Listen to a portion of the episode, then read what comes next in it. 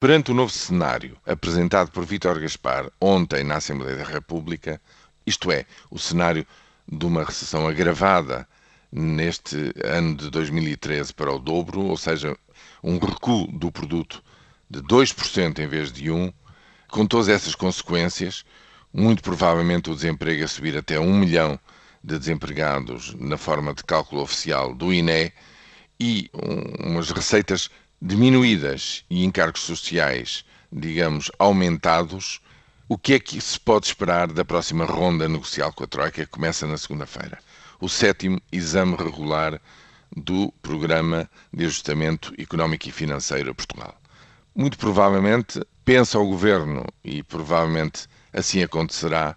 os parceiros aceitarão um abrandamento na redução do déficit público neste e nos próximos anos, de tal forma que já não seja em 2014 que se atinge os 3% ou menos, mas sim em 2015. Isto porquê? Porque, infelizmente, este problema, digamos, de um desempenho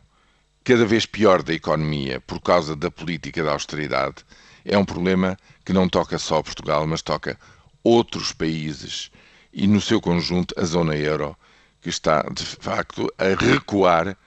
com a dose de austeridade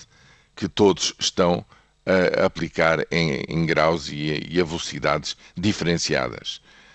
Até que ponto os parceiros estão abertos para esta, este ajustamento é aquilo que veremos, só o saberemos no fim destas negociações políticas. Agora, o quadro de ajustamento da economia portuguesa eh, mudou radicalmente depois eh, deste, desta posição pública do Ministro das Finanças, como era, aliás, de prever. A partir de agora, já se vai ouvir falar cada vez mais eh, de investimento, de crescimento económico e de criação de emprego como um problema não só do país, como da Europa em geral,